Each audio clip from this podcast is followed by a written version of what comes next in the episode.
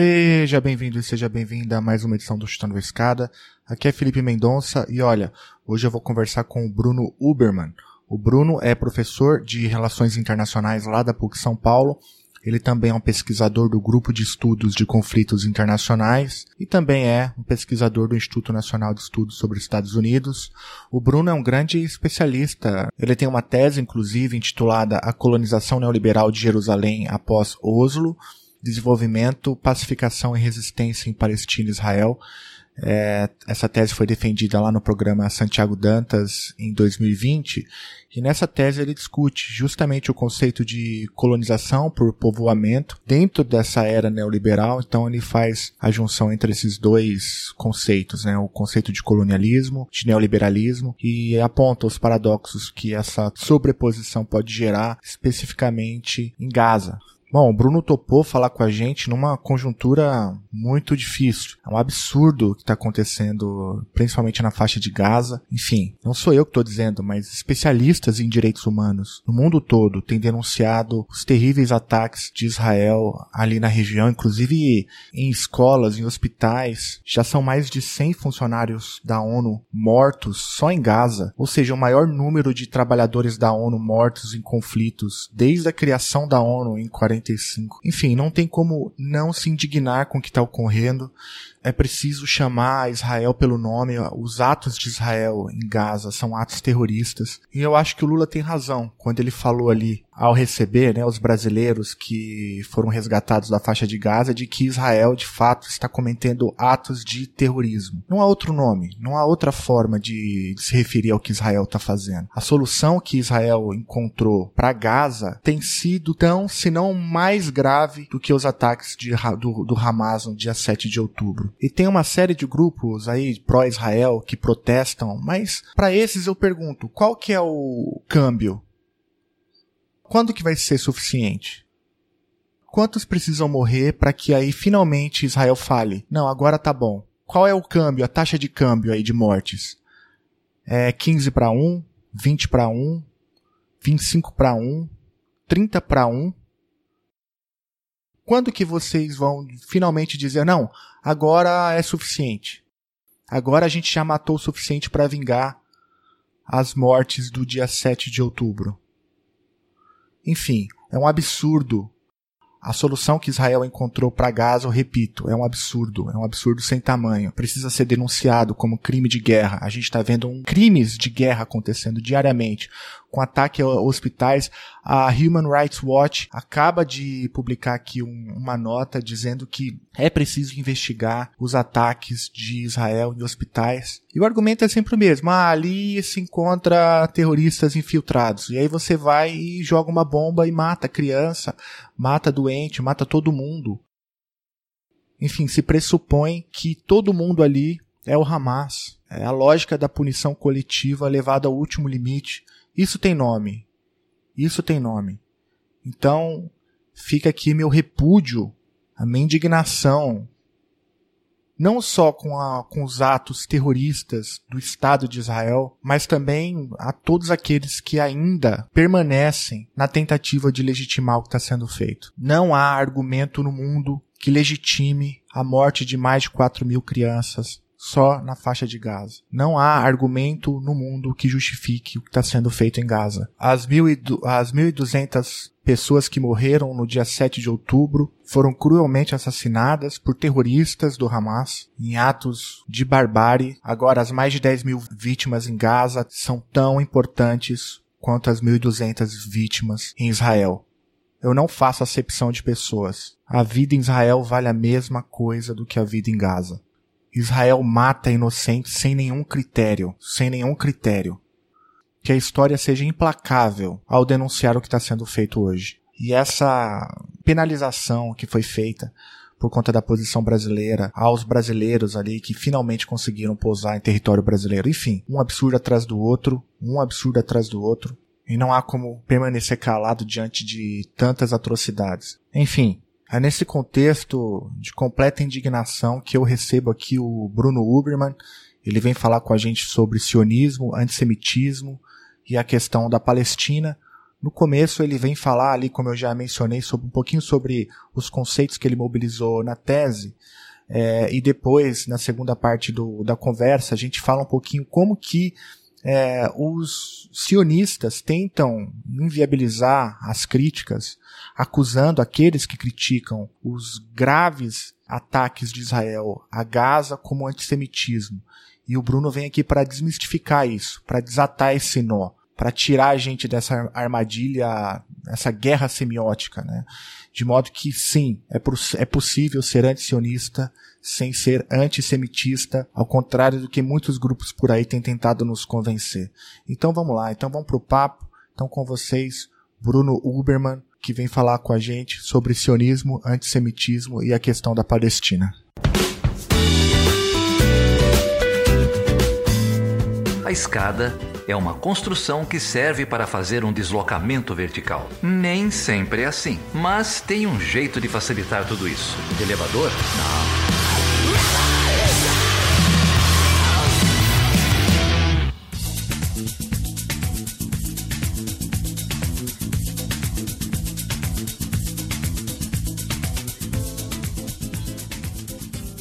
Bom, Bruno, obrigado, cara, por topar falar comigo. É, eu queria conversar com você em condições melhores. Mas também a tua tese não ajuda, né? É, a tua tese trabalha é, com um tema que ganhou, infelizmente, muita dimensão por conta do que está acontecendo, principalmente na faixa de Gaza.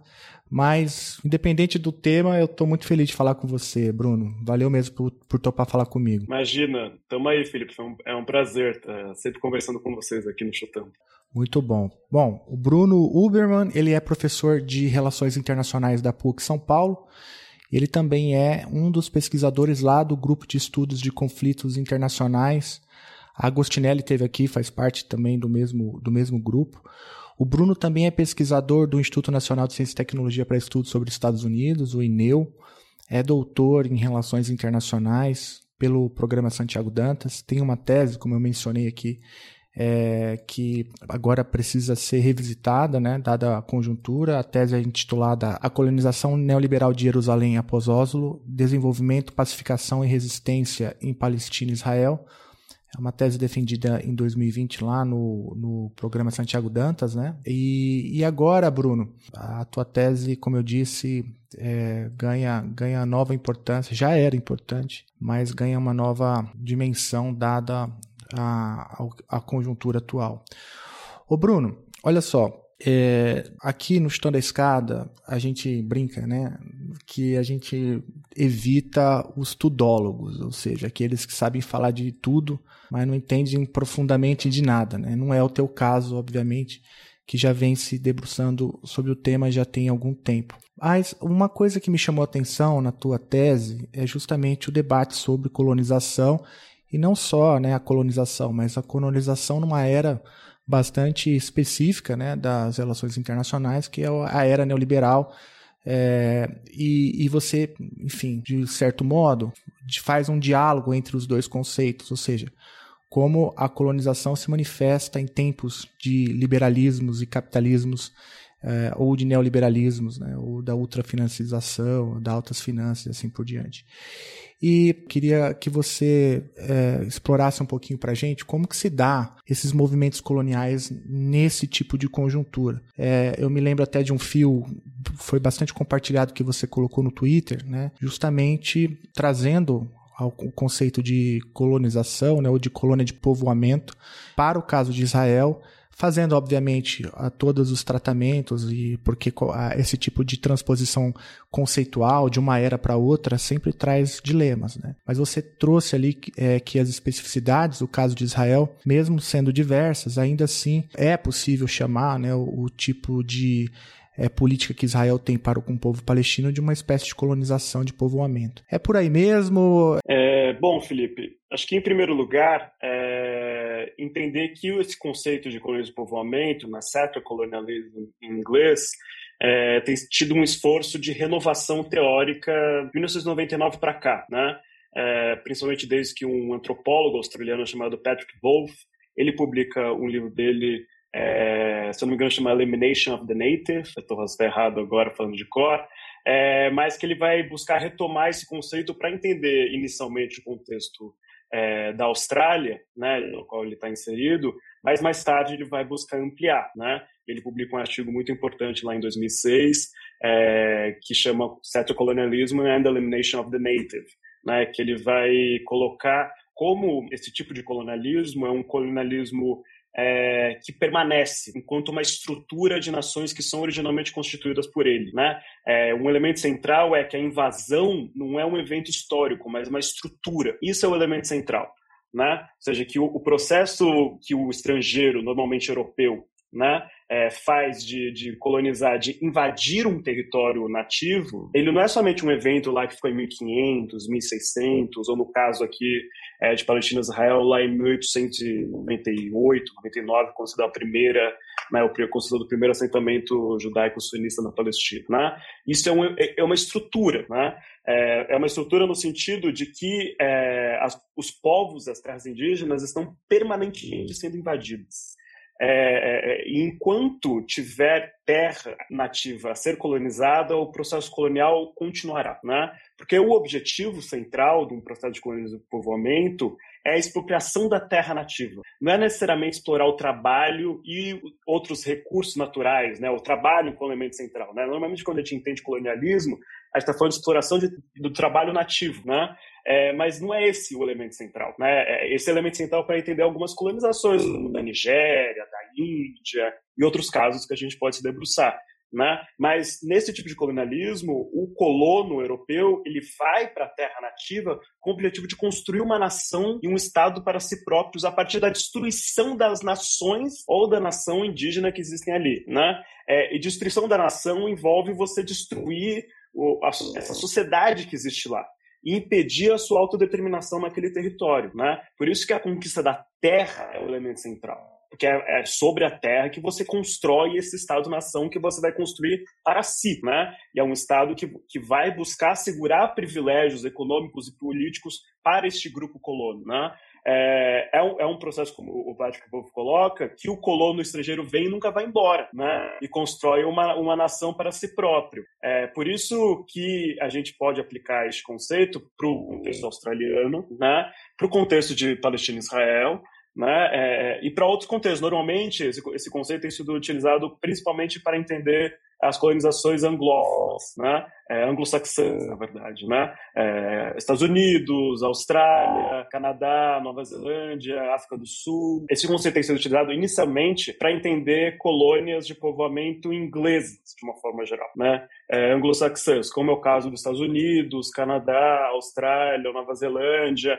É, depois foi expandido para entender África do Sul é, e ele tem sido começado a ser expandido para entender outros contextos da África e aqui das Américas, né? É, como é o caso da Rodésia, né, Argélia, é, e aqui na América Latina, né? Que afinal, praticamente todos os estados aqui da América Latina são estados construídos por colonos, né? É, a partir de várias características particulares, né? Mas que a independência não significou a independência dos nativos, não foi processo de descolonização, como a gente ficou acostumado ali na meada do século XX, que eram, de forma geral, descolonizações conduzidas por povos nativos a partir da expulsão dos colonizadores. Né? É, é, a gente ficou meio capturado por esse entendimento de descolonização, né? É, é, é, por independência nacional, na verdade, que também são movimentos de descolonizações. Mas as independências nacionais é, é, é, de colônias de povoamento não são descolonizações, são os colonos conquistando a independência da metrópole, né? que é isso que a gente vê aqui no Brasil, é isso que a gente vê nos Estados Unidos, a gente vê isso na Austrália.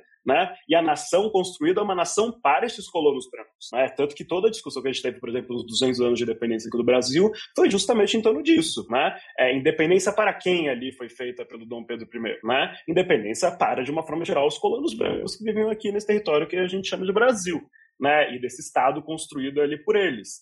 É, os, o, tanto que significou, de uma forma geral, e isso é comum em vários colonistas de povoamento, uma, é, uma radicalização da colonização. Ela se torna normalmente mais brutal. Porque a metrópole, normalmente, ela tem interesses mais difusos, ela enxerga a dinâmica de uma forma global. Né? É, enquanto os colonos eles estão ali vivendo e eles têm a demanda ali por terra e por, e por bem-estar e tudo mais, né? É, e é isso que a gente vê aqui no Brasil, por exemplo, inclusive uma radicalização de uma forma até mais violenta, muitas vezes a colonização sendo conduzida em relações a indígenas, negros aqui no Brasil, né? A colonização dos Estados Unidos, a independência dos Estados Unidos foi justamente para expandir a colonização, que o Reino Unido de alguma forma geral segurava, né? os americanos e foi feito na né? expansão das 13 colônias para o oeste e tudo mais. É, então, e é, é, dessa mesma forma a gente tem que entender a independência de Israel é uma independência da é. metrópole, né? Só que a metrópole era o Reino Unido, e aí é uma particularidade muito interessante do caso sionista israelense, né? É, porque é, é, o que eu partilho do entendimento de um, de um marxista francês chamado Maxime Rodanson, que vai dizer que o, o sionismo ele tinha uma metrópole coletiva, né, que não era inicialmente um Estado, mas eram organizações transnacionais né, que é o Jewish National Fund, a World Zionist Organization, né, é, a Jewish Agency e outras organizações muito importantes que eram fundamentais para levantar recursos financeiros. O início da colonização sionista não se deu por, por meio da força, mas por meio do mercado, né, a partir da compra de terras, porque é aí que entra algumas particularidades interessantes da colonização sionista em relação a essas colonizações de povoamento que são mais antigas, né, porque os indígenas palestinos já estavam inseridos na modernidade capitalista sobre a, sobre a ocupação do Império Otomano. Então, por exemplo, lá você já tinha estabelecimento de propriedade privada da terra, já tinha ferrovia, já tinha portos, né? você já tinha todo um mercado capitalista ali estabelecido. Né? É, então, o movimento sionista, por, pela ausência de, de Estado coercitivo que assegurasse a conquista de território e, ao mesmo tempo, a presença de um, de um mercado capitalista ali de terras, começou a colonização através da compra de terras mas vão argumentar a compra de terra não é colonização. Mas sim, é, cada movimento colonial vai ter suas características particulares. Né? É, tanto que ele tem um início muito lento durante o Império Otomano e ele vai se fortalecer a partir de 1918, quando você tem a ocupação britânica, né? É, e, o, e, a, e, o, Reino Unido passa a fazer as vezes de metrópole. Né? Só que é, é uma metrópole também sui generis, né? Porque ela não é uma metrópole né, que partilha da mesma nacionalidade do que esses colonos, né? É uma metrópole britânica com os colonos sionistas, mas há um apoio muito grande, né? Mas os, os britânicos estão sempre fazendo um jogo é, de, de governança também em relação aos nativos palestinos e tudo mais. Isso vai gerando as diversas contradições do processo da, da, da ali entre palestinos é, é, é, é, e judeus sionistas, que vai resultar na ideia da partilha, que é uma ideia britânica inicialmente. Né, é, que vai ser adotada pela ONU, vai ser adotada pelo movimento sionista, né, e vai resultar na criação do Estado de Israel lá em 1948. É, mas o, o, o, o, então, o argumento do colonialismo vai entender que esse processo inicia-se ali no final do século XIX, começo do XX, quando inicia a colonização. E essa colonização vai ter várias é, é, é, momentos, desdobramentos de acordo com as transformações do capitalismo e da geopolítica global, da capacidade que o, que o movimento sionista vai adquirir, né? É, vai pré-acumular tanto no estrangeiro quanto no território. Né? É, tanto que a militarização do movimento sionista e o uso da força se dá a partir dos anos 20. Né? Até os anos 20, as milícias sionistas eram bem fracas e tudo mais. É a partir do, da ideia do revisionismo sionista, do Jabotinsky, do apoio britânico, e aí que passa a ter essas características mais violentas que resultar na, na limpeza étnica de 1948 da NAPA. Né? Então, a, a, a, não é, um, não é um, a questão palestina-israel, todo mundo fala, é uma questão de 75 anos, que tem como marco a NAFPA, né, a criação do Estado de Israel em 1948. Mas é um processo, do nosso ponto de vista, muito, muito anterior, né? porque as condições das dinâmicas de terra e trabalho que vieram estabelecer a separação entre judeus e palestinos e, e a busca de uma emancipação, de uma, da construção de um Estado exclusivo para a população judaica, né, em detrimento da autodeterminação palestina, se dava ali desde antes. O que acontece em 1948 é esse divisor de águas, né, a construção da nação para, o, para a nação judaica, a nação sionista, a partir da destruição da nação palestina. Né? É isso que a Nakba realiza, a destruição da nação palestina. Né? Os palestinos veem destruídos os elementos que constituíam a sua nação naquele contexto,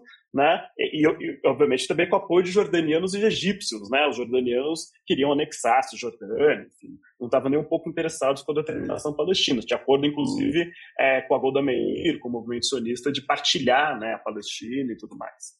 É, então, é, é, é, esse é o elemento central. E esse, e esse, processo colonial ele permanece. Né? Ele se expande no interior de Israel nos, nos anos seguintes à criação do Estado de Israel, e ele vai se expandir né, para os territórios ocupados de Cisjordânia e Faz de Gaza a partir de 67. Né? Por isso que pode soar estranho né, é, que falar de colonização e, e, combinação de colonização com o neoliberalismo, né, que é a sua questão, é, mas é, é, é uma dinâmica estrutural que sempre vai buscar expropriar as terras indígenas e negar autodeterminação nativa de todas as formas, porque é, autodeterminação nativa significa, né, de alguma forma, você desfazer é, essa autodeterminação dos colonos, né? É, ou seja, de você partilhar as relações de poder ali de uma outra forma, né? É, quando você permite a autodeterminação indígena, né? É, é, trazer, eu, eu, gosto muito de trazer o comparativo com o Brasil para a gente entender como a questão da Israel, e isso é um dos objetivos da,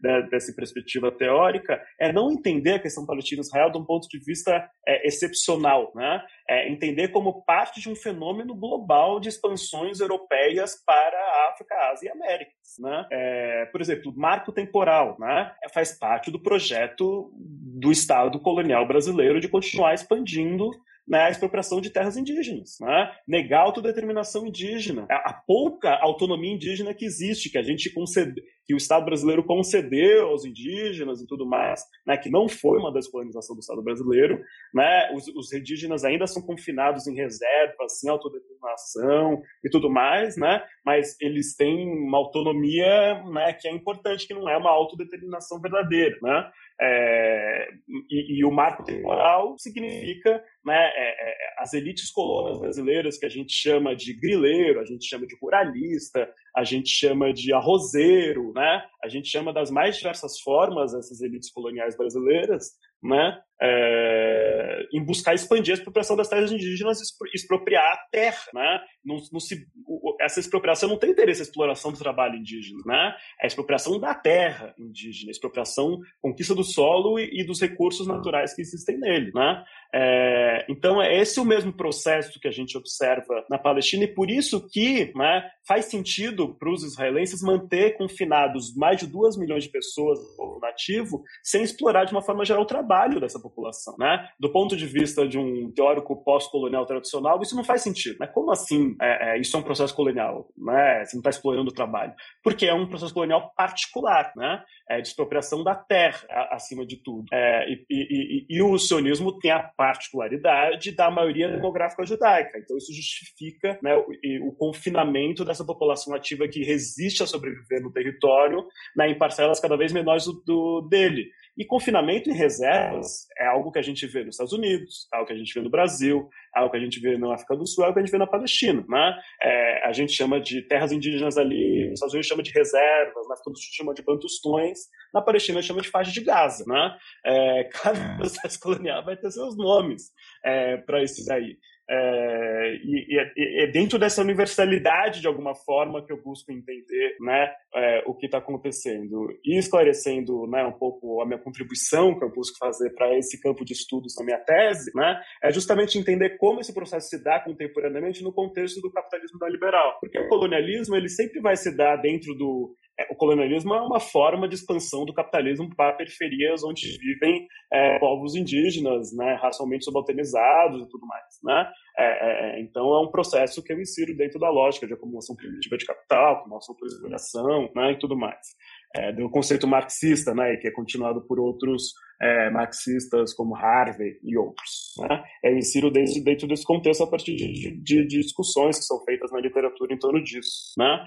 É, então, é, é, é, uma das formas mais óbvias, por exemplo, é a presença de corporações privadas de segurança protegendo assentamentos. Né? É, isso é uma forma da gente entender essa combinação de colonialismo e neoliberalismo, né? É, ou seja, você é, aparentemente desobriga o Estado de Israel da responsabilidade pela proteção dos colonos, né? Mas na realidade o Estado de Israel paga de uma forma por outras vias essas empresas de segurança porque faz parte dessa terceirização da responsabilidade, da dinâmica de privatização, né? É, inclusive toda a privatização da indústria, do complexo industrial militar israelense é um, são elementos muito interessantes para a gente entender essa combinação entre colonialismo e neoliberalismo é, é, que Israel desempenha um papel muito grande. Mais um elemento que eu busco analisar na, na minha tese é, por exemplo, como é, a partir dessa dinâmica que é característica do neoliberalismo, né, de, de você fazer você transformar ou mercantilizar o espaço a partir de empreendimentos turísticos, né, é, como isso é justificado para a construção de assentamentos judaicos no lugar de, de, territórios palestinos, como é o caso, por exemplo, de um assentamento em Jerusalém Oriental, que chama Cidade de Davi, feito por um organismo de colonos chamado Elad, né, é, que, que, faz um empreendimento que eu chamo de turístico colonial, né? É, é, é, e a presença internacional turística lá normaliza esse tipo de assentamento, justifica, isso permite que, que isso passe mais facilmente na burocracia israelense, né? dificulta a resistência palestina e tudo mais. É, mas talvez a grande contribuição da minha pesquisa seja entender como, por exemplo, programas de capacitação empreendedora, né? É, são utilizados como forma de contra-insurgência colonial, porque é, apesar do interesse central é, não é, é, seja a governar a vida dos nativos, a, a, o Estado colono ele se acaba vendo, se vendo obrigado por governar a vida das pessoas, né? É, e há demandas flutuantes pelo trabalho, né? Inclusive os debates teóricos que eu faço em torno do, é, do conceito de certo colonialismo, que a terra é o central, mas o trabalho nativo surge, né? Como uma demanda pelo capital colono em determinados momentos históricos. Né? É, e é isso que acontece. Né? Por isso que, por exemplo, o Estado de Israel fecha completamente, não explora nenhum trabalhador de Gaza, mas, por exemplo, é, quando aconteceu o ataque do Hamas no 7 de outubro, é, você tinha milhares de trabalhadores de Gaza em Israel, né? Porque isso tinha sido uma reforma recente que o Estado de Israel tinha feito de permitir por volta de 20 mil trabalhadores de Gaza irem trabalhar em Israel. Ou seja, são 20 mil de 2 milhões, né? É, é, é, é, porque existe uma demanda do capital israelense por exploração de trabalho barato, e você tem uma reserva de trabalho barato ali gigantesca, né? Que você não precisa se preocupar com a reprodução social deles, né? Porque eles vivem em território é, supostamente é, governado por governos nativos, né? A Autoridade Palestina Cisjordânia, o Hamas na paz de Gaza, né? Você, supostamente você não se preocupa com a reprodução social deles, né? Então, trabalho muito barato para o capital israelense, né? e eu vou analisar em particular o caso de Jerusalém, onde existe é um território já anexado, né, Jerusalém Oriental já é anexado a Israel, tem uma governança mais civil do que militar, né? É, mas você tem milhares de palestinos lá e você tem uma previsibilidade de os palestinos se tornar a maioria que os judeus lá no futuro próximo. É, e, e, e, uma necessidade de governo dessa população palestina de Jerusalém que está tornando cada vez mais revoltosa, né? O centro da resistência palestina nos últimos anos foi Jerusalém e Gaza, né? É, e agora está voltando a crescer na Cisjordânia, em lugares como Jenin e tudo mais. É, então, numa cidade de, de, de, pacificar essa população, você começa a fazer medidas de inclusão, né? É, e medidas de inclusão vinculadas a dinâmicas neoliberais, como capacitação empreendedora, né, é, é, treinamento de tecnologia e tudo mais, porque isso está inserido dentro da lógica do capital israelense. Essa nação que se usa de colocar como nação empreendedora, startup nation, né, é, que desenvolve tecnologias militares e civis global, é visto como uma, uma sociedade particularmente onde é, acontece inovação tecnológica e, e, em grande aliança com o capital americano nesse processo. Né? É, então, eu, eu analiso né, esse processo de você transformar Jerusalém né, é, mais próxima de Tel Aviv. Jerusalém é visto como essa cidade mais religiosa, atrasada, empobrecida, né, aproximar da, da, vibrante, tecnologicamente avançada Tel Aviv, né, é, é, e a inclusão dos palestinos como né, é, uma benesse né, representada pelas elites israelenses. Olha como nós, nós não, não colonizamos, nós não, olha como não somos racistas, estamos incluindo as minorias, respeitamos seus direitos e tudo mais. Sendo que os palestinos que vivem em Jerusalém cidadãos são, né, porque Israel se nega a, a, a, a conceder cidadania, né, essas pessoas. Elas têm que, fazer, têm que passar por um processo super brutal né, é, é, é, e bastante dificultado para eles obterem cidadania. Alguns palestinos têm cada vez mais optado por pela cidadania israelense por uma questão de estabilidade política e econômica deles ali naquele contexto. Porque muitas residências palestinas são revogadas pelo Estado de Israel, pelas residências de palestinos de Israel são revogadas pelas mais diversas razões. Né? É, então, o meu argumento é a contra-insurgência, uma tática né, é, é, colonial de pacificar povos nativos que vem desde o século XIX e ela vai se transformando das mais diversas formas. Né? Mas um elemento central que é permanente é você promover um desenvolvimento limitado né? É, e formas de autogovernança é, é, nativas para você permitir o bom governo produtivo da população nativa. Né? É, e o meu argumento é que o neoliberalismo, os instrumentos neoliberais, permitem que essa dinâmica da contra-insurgência é, permaneça sobre a vida dos palestinos em Jerusalém de uma forma extremamente normalizada, que os próprios palestinos acreditam que o Estado de Israel está agindo de uma forma benevolente em relação a eles. Né? É, porque, de alguma forma geral, o mercado e a atuação de ONGs é um elemento central aí, característica do neoliberalismo. Né? O, o, mercado e as ONGs são vistas como politicamente neutras, não são racistas, tudo mais. O Estado é racista, né? as ONGs o mercado não são racistas, porque o mercado é meritocrático e tudo mais. Né? As pessoas acreditam nisso. É, então se torna um, um, uma cunha central para você atrair a população civil palestina, e essa é dinâmica de atração da população civil é uma dinâmica central da contra-insurgência. Você atrai a população civil para você isolar os insurgentes, os guerrilheiros e tudo mais. Dessa forma, você constrói os bons palestinos e os maus palestinos aqueles bons palestinos que cooperam são recompensados com programas de capacitação. São programas de capacitação que não vai mudar a vida, a estrutura da, da opressão e da pobreza dos palestinos que vivem lá. Talvez alguns indivíduos palestinos vão começar a prosperar e vão ter uma vida melhor, de fato. Mas a sociedade palestina como um todo continua racialmente estru e, e, é, é, é, estruturalmente oprimida pelo processo colonial. Né? É, a grande maioria dos palestinos continua sendo força de trabalho barata, continua sendo morta, continua sendo reprimida, continua tendo suas casas destruídas, né, construção de assentamentos não para e tudo mais. Mas isso cria uma ilusão de que o Estado está de uma forma antirracista, anticolonial, né, mas é um antirracismo liberal, um antirracismo neoliberal, um anticolonialismo neoliberal é o que eu argumento na, na tese, né? É, muitos palestinos aderem a esse anticolonialismo neoliberal, o que é muito interessante, né? Que daí entra dessas dinâmicas da subjetividade neoliberal que se mistura com uma subjetividade anticolonial, né? É, que é, seria a forma mais racional dos palestinos agirem, né? É, isso vai limitando a capacidade de resistência dos palestinos. Esse é o meu argumento central. Enfim, falei hum. muito, Felipe. Não, não, foi ótimo. Não, foi ótimo. E é interessante, né, a, a contribuição, porque Assim, eu sou um completo leigo, como você já deve ter percebido, mas há uma, há uma economia política na lógica dessa colonização, né? Que em última instância é a economia política clássica, é terra, trabalho e classe, né? E, e justamente a, esse momento neoliberal agudiza, embora de outras formas, justamente atenção nessa tríade clássica da economia política.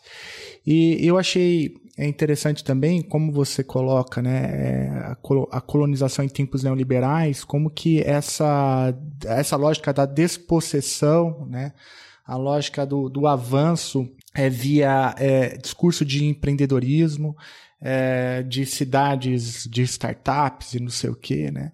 Essa lógica da pacificação pelo, pela lógica empreendedora e que aqui na América Latina a gente tem uma um histórico também enorme com relação a isso, né? Nossa história que também nos dá alguma propriedade para falar sobre como que o neoliberalismo vai entrando via ONGs, via think tanks e assim por diante. Mas, o Bruno, é, nessa mesma toada, o, o que acontece é que você mesmo mencionou que para tratar o sionismo israelense como uma espécie de desdobramento, né, de um colonialismo de povoamento, você tem que fazer alguns tratamentos, dada a especificidade do caso. Ao mesmo tempo, a resistência palestina, imagino que também tenha lá suas especificidades, né? mesmo dentro da lógica e desse período que eu estou chamando aqui de momento neoliberal. Porque, de fato, diferentemente do que ocorre é, nos Estados Unidos, ou na Austrália, ou na América Latina, que foram exemplos que apareceram várias vezes aqui nessa sua primeira intervenção, é, na Palestina a gente tem formas de insurgência diferentes. Né?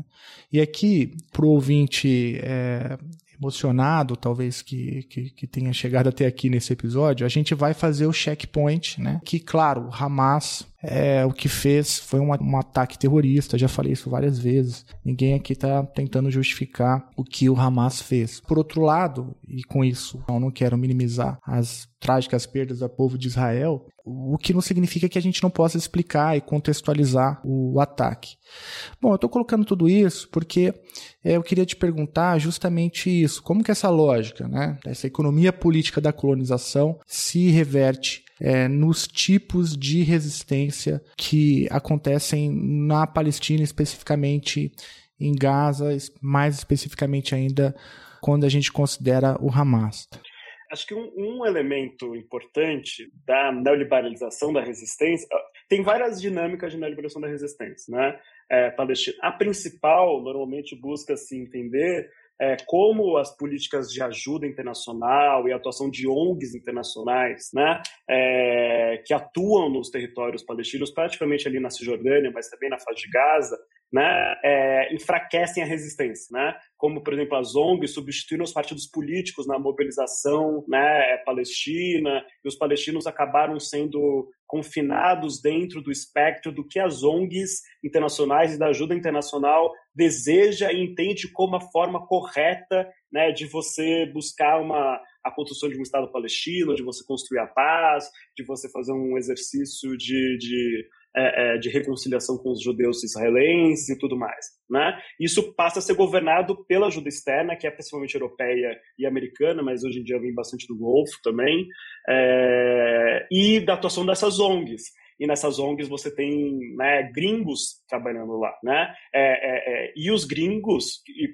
acabam ganhando mais que os próprios palestinos, ou seja, uma ajuda direcionada né, aos palestinos, mas que os gringos trabalham para ajudar os palestinos, tem essa dinâmica white savior, né, do salvador branco e tudo mais, né, é, que tem essa lógica né, de você privatizar né, é, é, é, a ajuda internacional pela, através das ONGs, que são vistas mais, mais confiáveis do que os estados, que os estados são corruptos, né, é, e você controla né, o, poder, o empoderamento da sociedade civil, né, que tem a ver com toda essa dinâmica desse neoliberalismo mais humanizado, do desenvolvimento humano, o próprio consenso de Washington, né, que a literatura diz.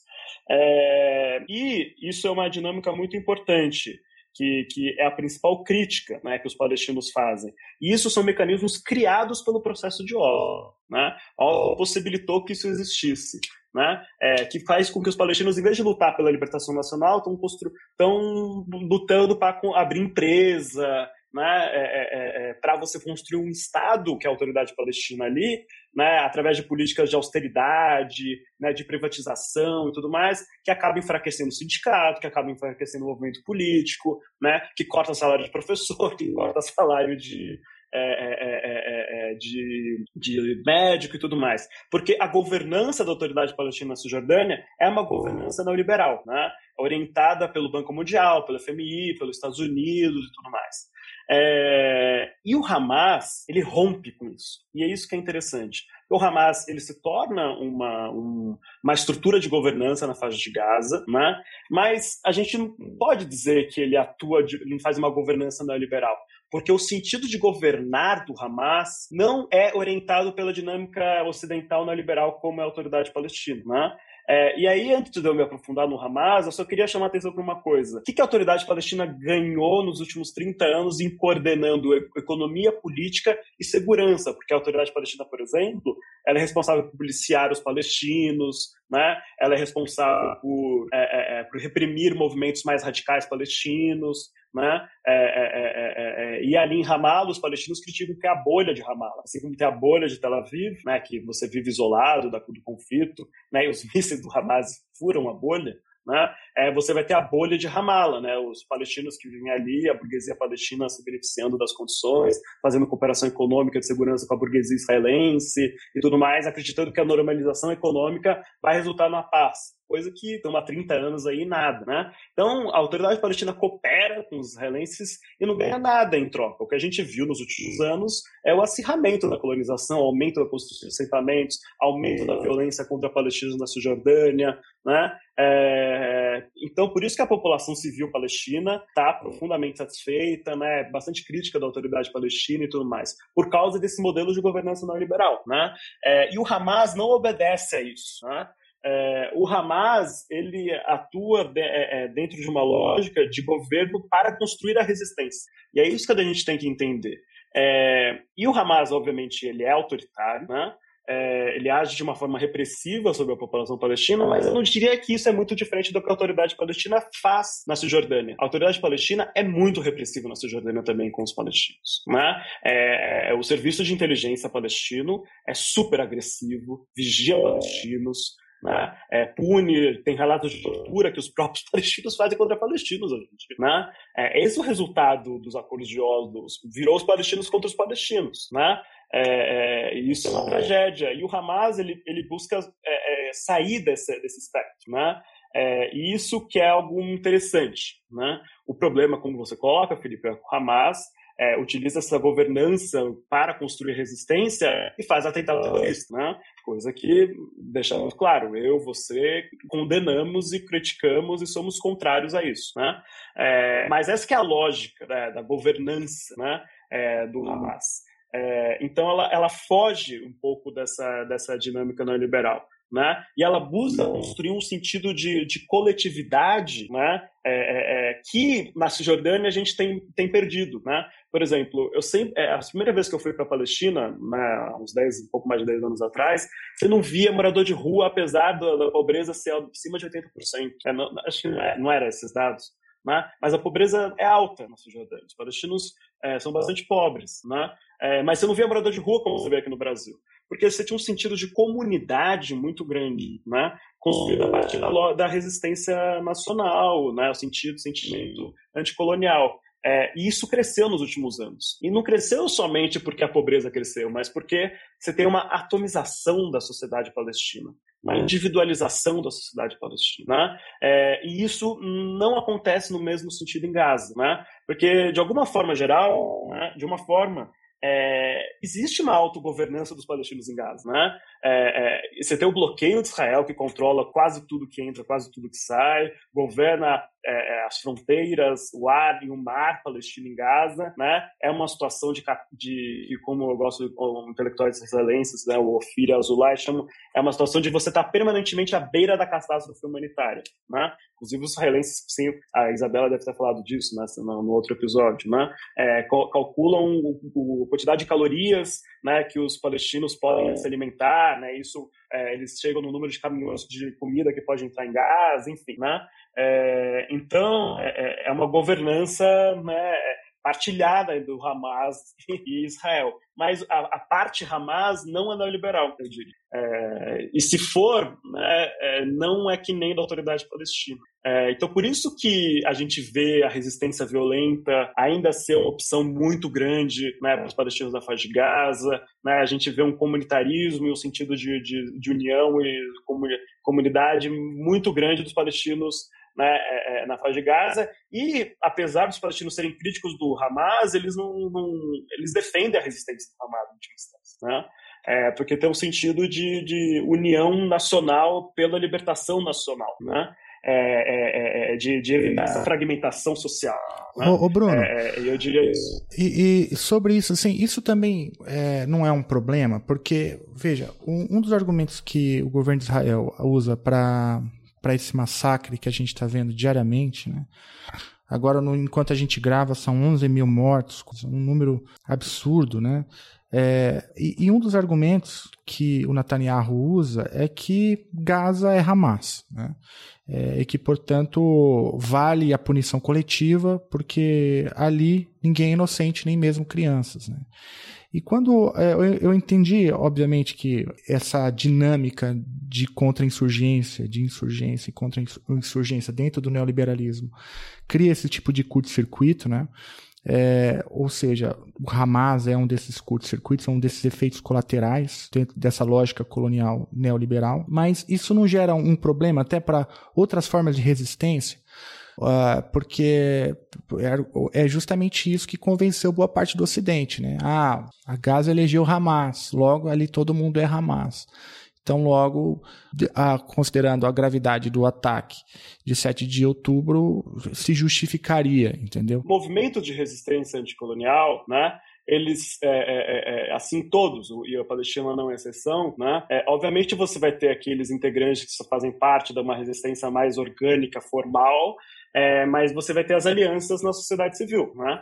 É, e, é, é, é obviamente, você tem parcela da sociedade civil de Gaza que apoia o Hamas e, oferece guarida para o Hamas, né? Mas, obviamente, não é uma unanimidade que é, todos os palestinos da faixa de Gaza apoiam o Hamas isso serve justificativo, né? O que o, o Netanyahu faz aí é apontar para um de como funcionam movimentos de guerrilha, né? Porque movimentos de guerrilha e a gente a gente analisa isso, por exemplo, guerrilha civil, na, guerrilha na, na Guerra Civil Espanhola, guerrilha na Resistência Francesa, guerrilha na, na, na, na, Revolução Americana contra o Reino Unido, né? Todos os movimentos de guerrilha, guerrilha cubana, guerrilha argelina, né? São inseridos na população civil, né?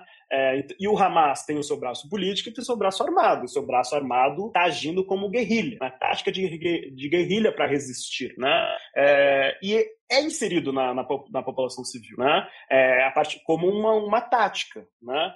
É, e é, é, o, o, o, Netanyahu utiliza disso né, para exercer a tática deles, né, que é a chamada doutrina Darkia. Né?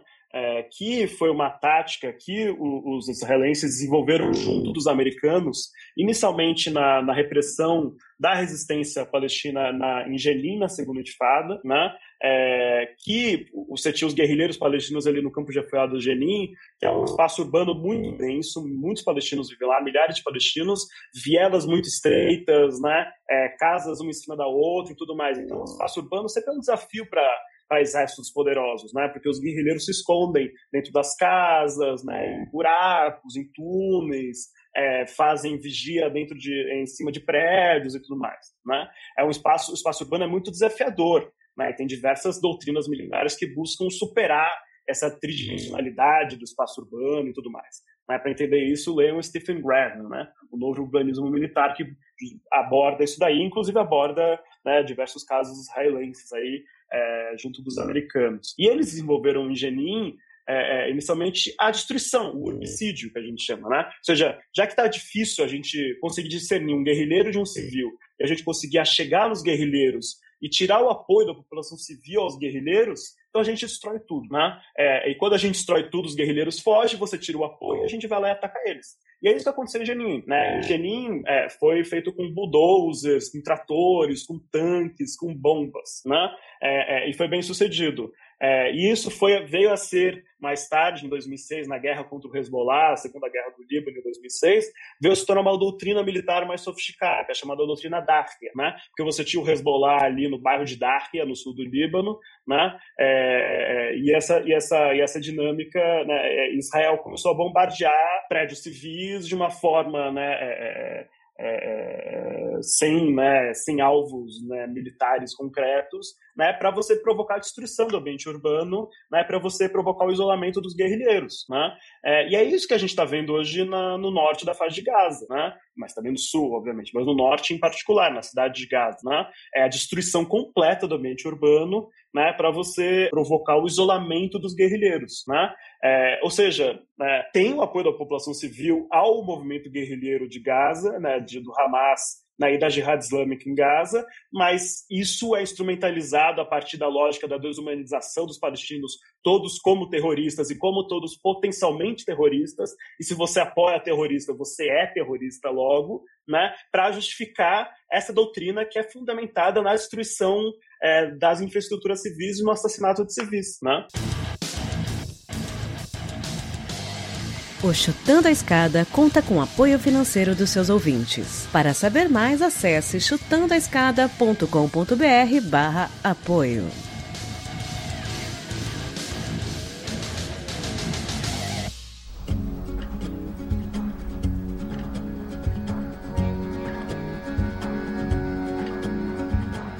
Por cada muro un lamento, en Jerusalén, la dorada y mil vidas mal gastadas por cada mandamiento. Yo soy polvo de tu viento y aunque sangro de tu herida y cada piedra querida guarda mi amor más profundo. No hay una piedra en el mundo que valga. É, e aí eu acho que isso me leva a uma outra questão é, que tem a ver com aí o debate em torno do que ocorre, né? E, e que, é, que eu tenho percebido isso aqui no Brasil diversas vezes, sei lá. O padre Júlio recentemente foi ela recebeu uma carta né porque ele estava numa marcha e aí é, bom, o ouvinte sabe bem do que eu estou falando. Desde do Padre Júlio até lá o fulano no, no Twitter e sei lá o que mas o, o, que eu quero perguntar é o seguinte é, há uma há uma uma certa complicação adicional no debate sobre o que ocorre na faixa de Gaza que é, e claro, isso para alguns pode parecer algo de fato inocente, mas certamente se trata de uma, uma, uma semiótica. E você chamou isso num artigo teu de guerra semiótica, né?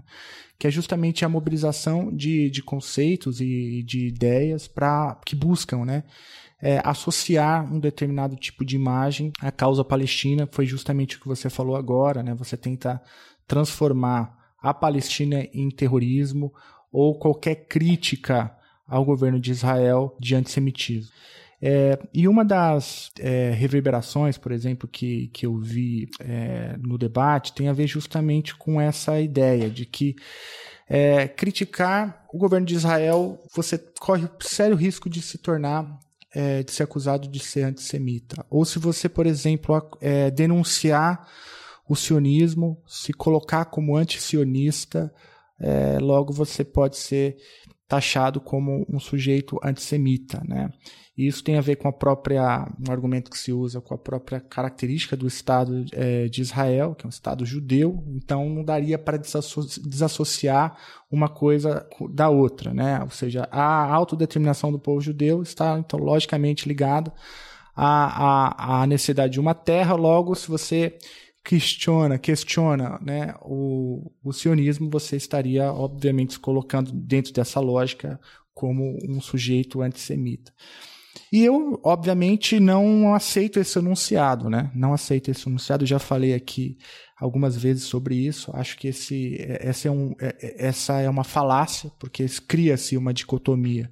É, que se você cai nessa dicotomia, você de fato ou uma coisa ou outra, mas essa é uma lógica falaciosa.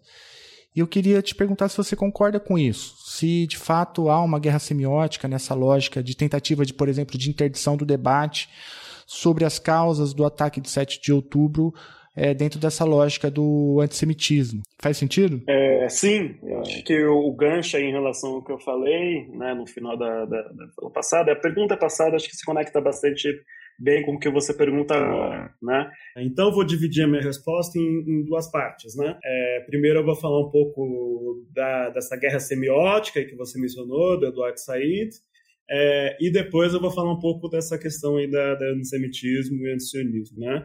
É, então, é, é, é o Eduardo Said, né, o que, o que é uma das grandes contribuições do Said, né, quando ele escreve o Orientalismo, né?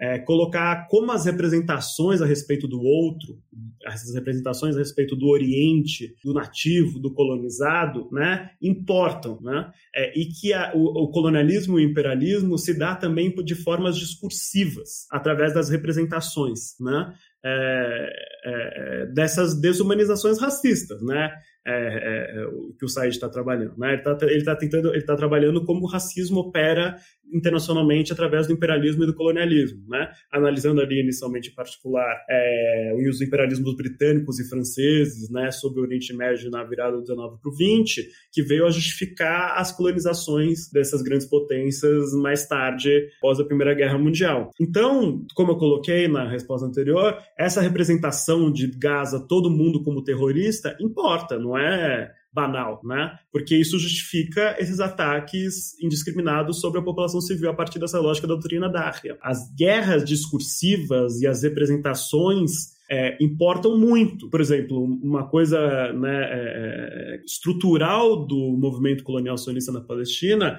é o seu slogan fundador, que os judeus e a Palestina é uma terra sem povo para um povo sem terra, né? Ou seja, os judeus nacionalistas, o sionismo é, um, é, uma, é um povo sem terra e a Palestina é uma terra sem povo. Né? E a partir dessa lógica de que a Palestina seria um vazio demográfico, sem povo, não sei o que lá, você está apagando a existência de milhares de palestinos que vivem lá há, há séculos, milênios, né? É, e, e, deslegitimando o direito deles vivendo naquela terra, né? Porque uma construção logo depois dessa é, ah, não é, não é que eles não existe ninguém, mas são árabes nômades que vivem de uma forma dispersa, que não constituem uma sociedade e, portanto, eles podem viver em qualquer outra nação árabe da região e, portanto, eles têm que ser deslocados, transferidos, que é a chamada ideia de transferência dentro do movimento sionista, que justificou o planejamento das políticas de expulsão sistemática do, do, do, da população árabe palestina, que resultou na Nakba de 1948, na limpeza étnica, quando 600 mil palestinos foram expulsos, 500 vilarejos foram destruídos, além de 15 mil mortos. Né? É, então, é, as representações importam muito, né? É, e os israelenses sabem muito bem disso. É, e por isso que é, é eles fazem uma guerra discursiva globalmente. Né? E uma dos principais frontes dessa guerra é equiparar toda a crítica a Israel como antissemitismo. É, tanto que é, é, é, é existe, por exemplo, esse International Holocaust Memorial Association, se eu não me engano, se é, se esse o nome. IH, IHRA, é, e que eles fizeram uma definição de antissemitismo nos últimos tempos, que fala sete formas diferentes, se eu não me engano, de crítica a Israel como antissemitismo. Né? E eles começaram a empurrar é, isso para diversas nações do mundo, para eles começarem a adotar isso como um entendimento formal, oficial e legal de antissemitismo. Nos Estados Unidos, por exemplo, o Trump adotou isso e o Biden não retirou isso. Né? É, então, oficialmente nos Estados Unidos, algumas críticas a Israel são antissemitismo e você pode ser criminalizado por isso. Né? E mais recentemente, o município do Rio de Janeiro passou, adotou esse entendimento, por exemplo. Né? a partir da atuação de uma organização é, em prol né, de Israel que chama Stand With Us. Então, isso é uma tática diretamente do Estado de Israel, né? que busca é, manipular o debate em torno do antissemitismo né? e criar formas falsas de antissemitismo vinculadas à crítica do Estado de Israel para interromper as críticas ao Estado de Israel. Isso tem sido, de uma forma geral, muito bem sucedido, porque tem colado em muita gente, judeus e não judeus. E isso é importante, né? Porque muitas pessoas vão passar a ter medo de criticar Israel, com medo de serem acusadas de serem antissemitas. E ser acusado de antissemita nas sociedades nossas, que são muito influenciadas é, pelo Ocidente é muito grave. É só ver o caso do Monark, por exemplo, aquele podcaster e tudo mais, né? É, de extrema direita. Ele é um cara que foi racista muitas vezes na sua vida ao vivo no seu podcast. Mas quando ele foi antissemita, ele caiu, né? Gerou uma, uma, uma comoção tamanha, né? E ele, não, ele nem foi ele, só, ele defendeu o nazismo, né? mas isso foi interpretado como antissemitismo, porque obviamente o, nazista, o nazismo era antissemita, né? mas o nazismo ao mesmo tempo é muito mais do que antissemita. Né? É, ou seja, é, é, aqui na sociedade brasileira, ser antissemita é até pior do que ser racista antinegro, né? Porque a gente é profundamente influenciado por essa dinâmica do pós-Segunda Guerra Mundial, que o genocídio dos judeus foi a pior forma de genocídio da história, né? E é algo incomparável e tudo mais, algo excepcional. E essa excepcionalidade do genocídio contra os judeus, ela é transferida para a excepcionalidade da existência de Israel. É, e a gente não pode encarar, na meu, no meu ponto de vista, nem o genocídio contra os judeus, nem o racismo contra os judeus, e nem o nacionalismo judeu, e nem as suas reivindicações por um Estado né, na Palestina como excepcionais. Essa é um, um elemento central. Né? A gente tem que entender isso dentro das dinâmicas de racismo, colonialismo, antirracismo, anticolonialismo, imperialismo, é, raça, classe, terra da economia política internacional e tudo mais, como a gente interpreta tudo. Né? É, é, é, eu sou radicalmente contra a excepcionalização da questão judaica e da questão palestina. Né? É, então, isso é um ponto central aqui, teórico, que tem consequência prática, né? É, obviamente. É, então, é, mas para além dessa manipulação proposital do debate do antissemitismo como crítica a Israel, vão ter aqueles judeus sionistas e os sionistas de forma geral que vão de fato entender, e aí não é manipulação, né? É, crítica a Israel como antissemitismo. Porque isso é resultado de uma essencialização do que significa o combate ao antissemitismo e a libertação judaica, a resolução da questão judaica. Né?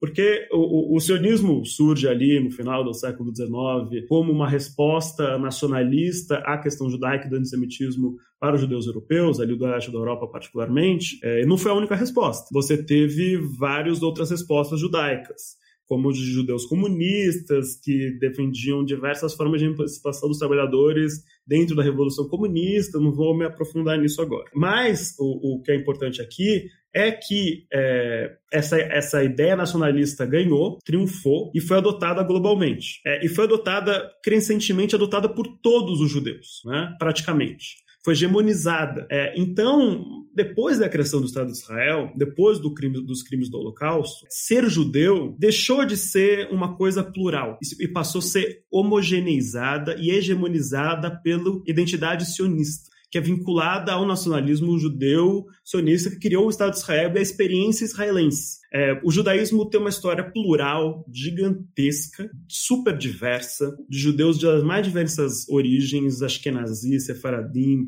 da África, da Ásia, da Europa, das diversas imigrações né, que foi construída a diáspora judaica, do, essa ideia do, do, judeu errante, cosmopolita, multicultural, da ética humanista do judaísmo e tudo mais. Isso tudo, de alguma forma, foi apagado. Não apagado completamente, mas eu vou, trazer, vou citar um exemplo para você. O Yiddish. O Yiddish é a língua do judeu europeu, do leste europeu do Ashkenazi, né, que é conhecido como conhecido judeu do leste europeu, mas também é uma cultura. É, e você tem o teatro Yiddish, você tem a música Yiddish, né, inclusive o humor Yiddish. É o humor judaico que a gente vê no Woody Allen, no Seinfeld, desse tipo de coisa. Esse humor irônico do Groucho Marx e tudo mais. Então, tendo a cultura Yiddish. Mas, do ponto de vista do movimento sionista, o Yiddish era vinculado a esse judeu fraco europeu, né, que era oprimido é, e que no, e, e, na diáspora na Europa. E, e, o sionismo envolve a construção do novo homem judeu, que eles chamam do novo homem hebreu, na verdade, né, em tradução. Que é um judeu forte, orgulhoso, né, que se identifica com o seu povo e com a sua nação, que vai construir a sua nação com, a,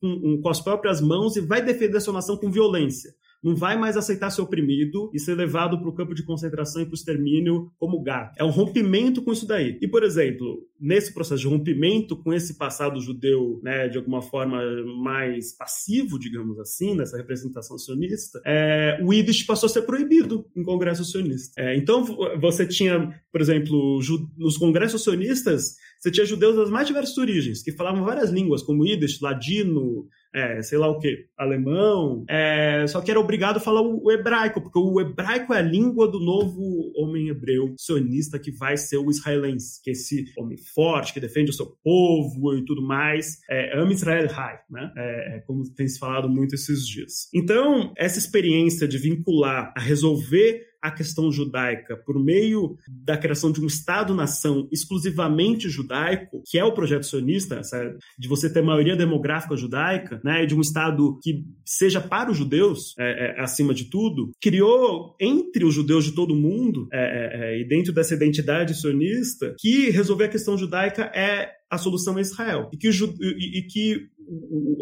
como você se sente parte do povo judeu, mesmo você, você não sendo israelense, a crítica ao Estado de Israel como um Estado secular, laico, mas que está se tornando cada vez mais teocrático, mas é, no, isso não é a nossa discussão do momento. É, e que faz uma política colonial, racista, etnocêntrica, nanana, se torna uma crítica ao judeu, ao povo judeu. É, então, de fato, né, há uma essencialização do que das possibilidades da libertação judaica e de que a única possibilidade é o você é, é, isso ser uma identidade inata do judeu, esse pertencimento ao povo judeu e essa identidade sionista e, portanto, o Estado de Israel. Há essa sobreposição, essa homogeneização, né, que tem um teórico britânico, John Agnew, que fala que é o, é o Estado container, né? essa sobreposição entre dessas identidades, entre Estado, nação, território e povo. E isso, de alguma forma geral, é construído nas comunidades judaicas do mundo inteiro. Por exemplo, aqui no Brasil,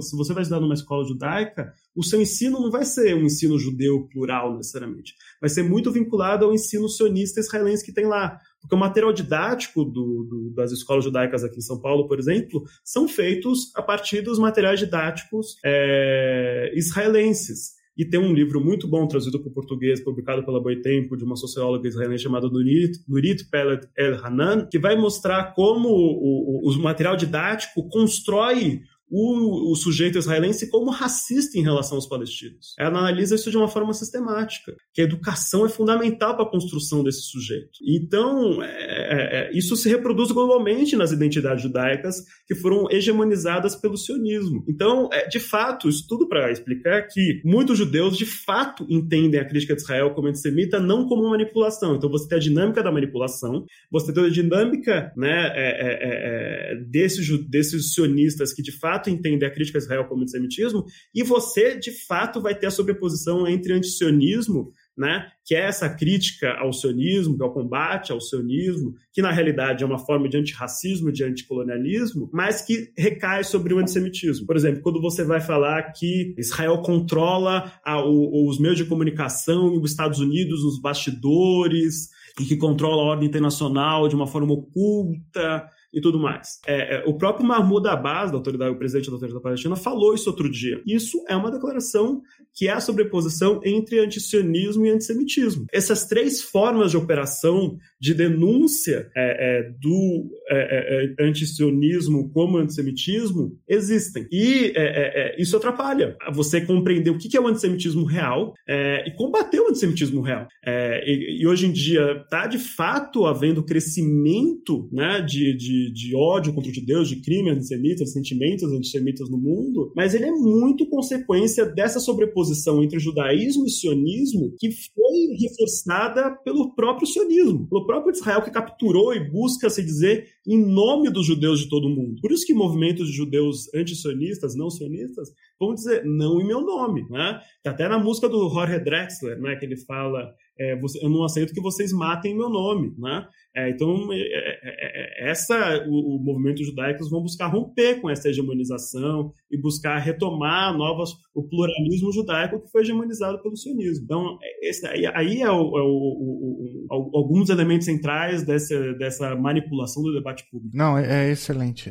deu para deu entender bastante bem o, como que essa, essa associação né, de antisionismo e antissemitismo é problemática, assim como também é problemática a associação da questão palestina com o terrorismo. Eu recomendo que o ouvinte que ficou aqui com a gente até o final, que leia o texto Sionismo, Antissemitismo e a questão palestina, escrita pelo Bruno e também pela Nina Galvão, foi publicado lá na, no, na revista Fórum, além, obviamente, da própria tese do Bruno, que mais uma vez eu vou recomendar.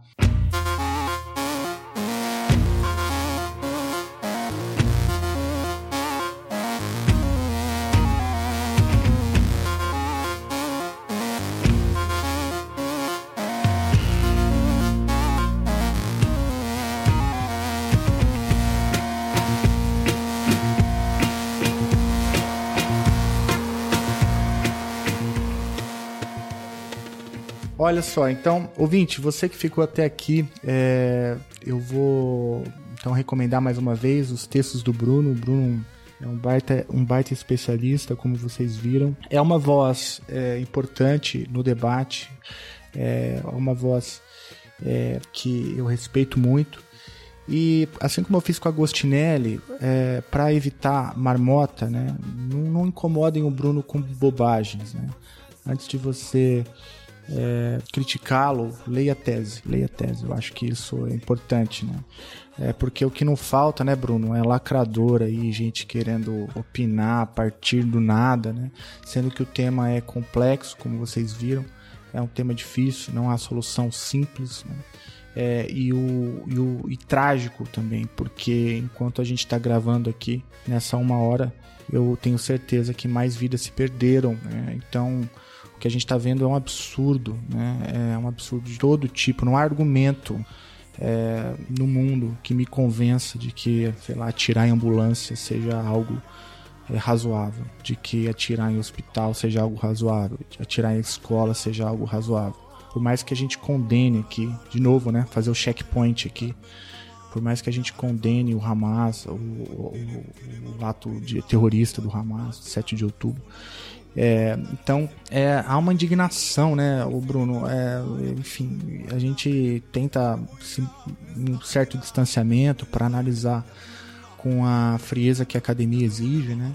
Mas, por outro lado, é, é muito, é muito lamentável.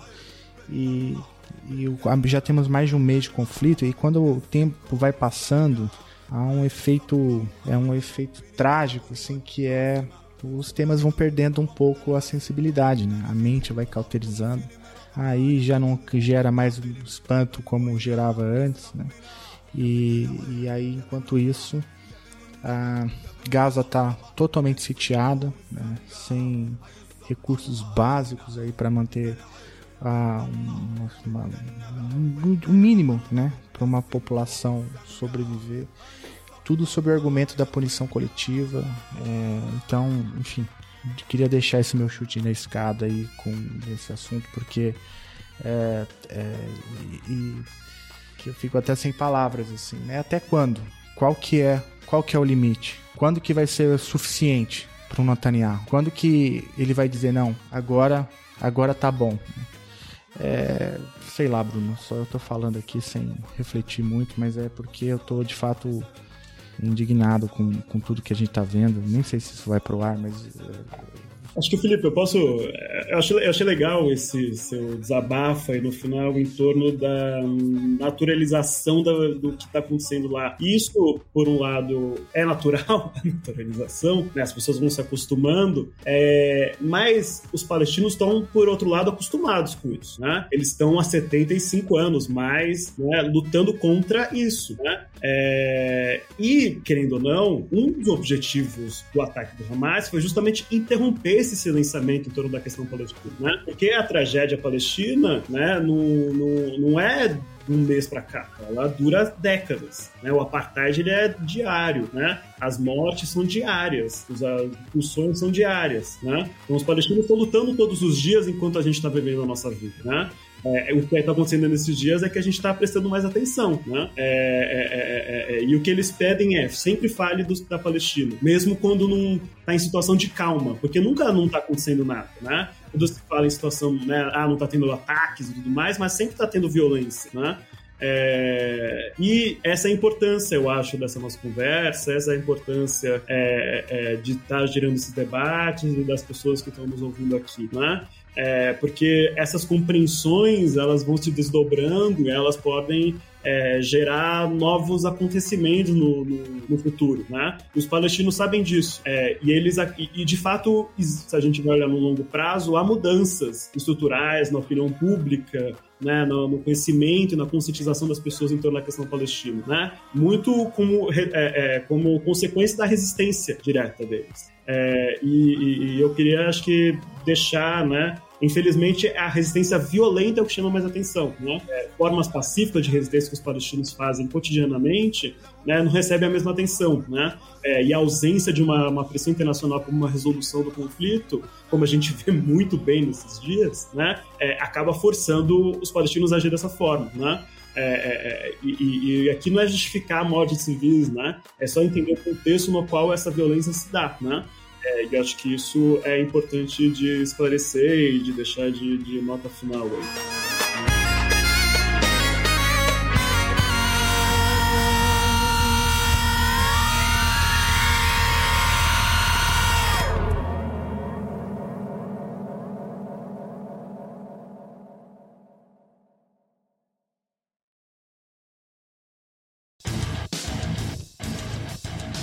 Você acabou de ouvir mais um episódio do Chutando a Escada. Para apoiar, acesse chutandoaescada.com.br barra apoio.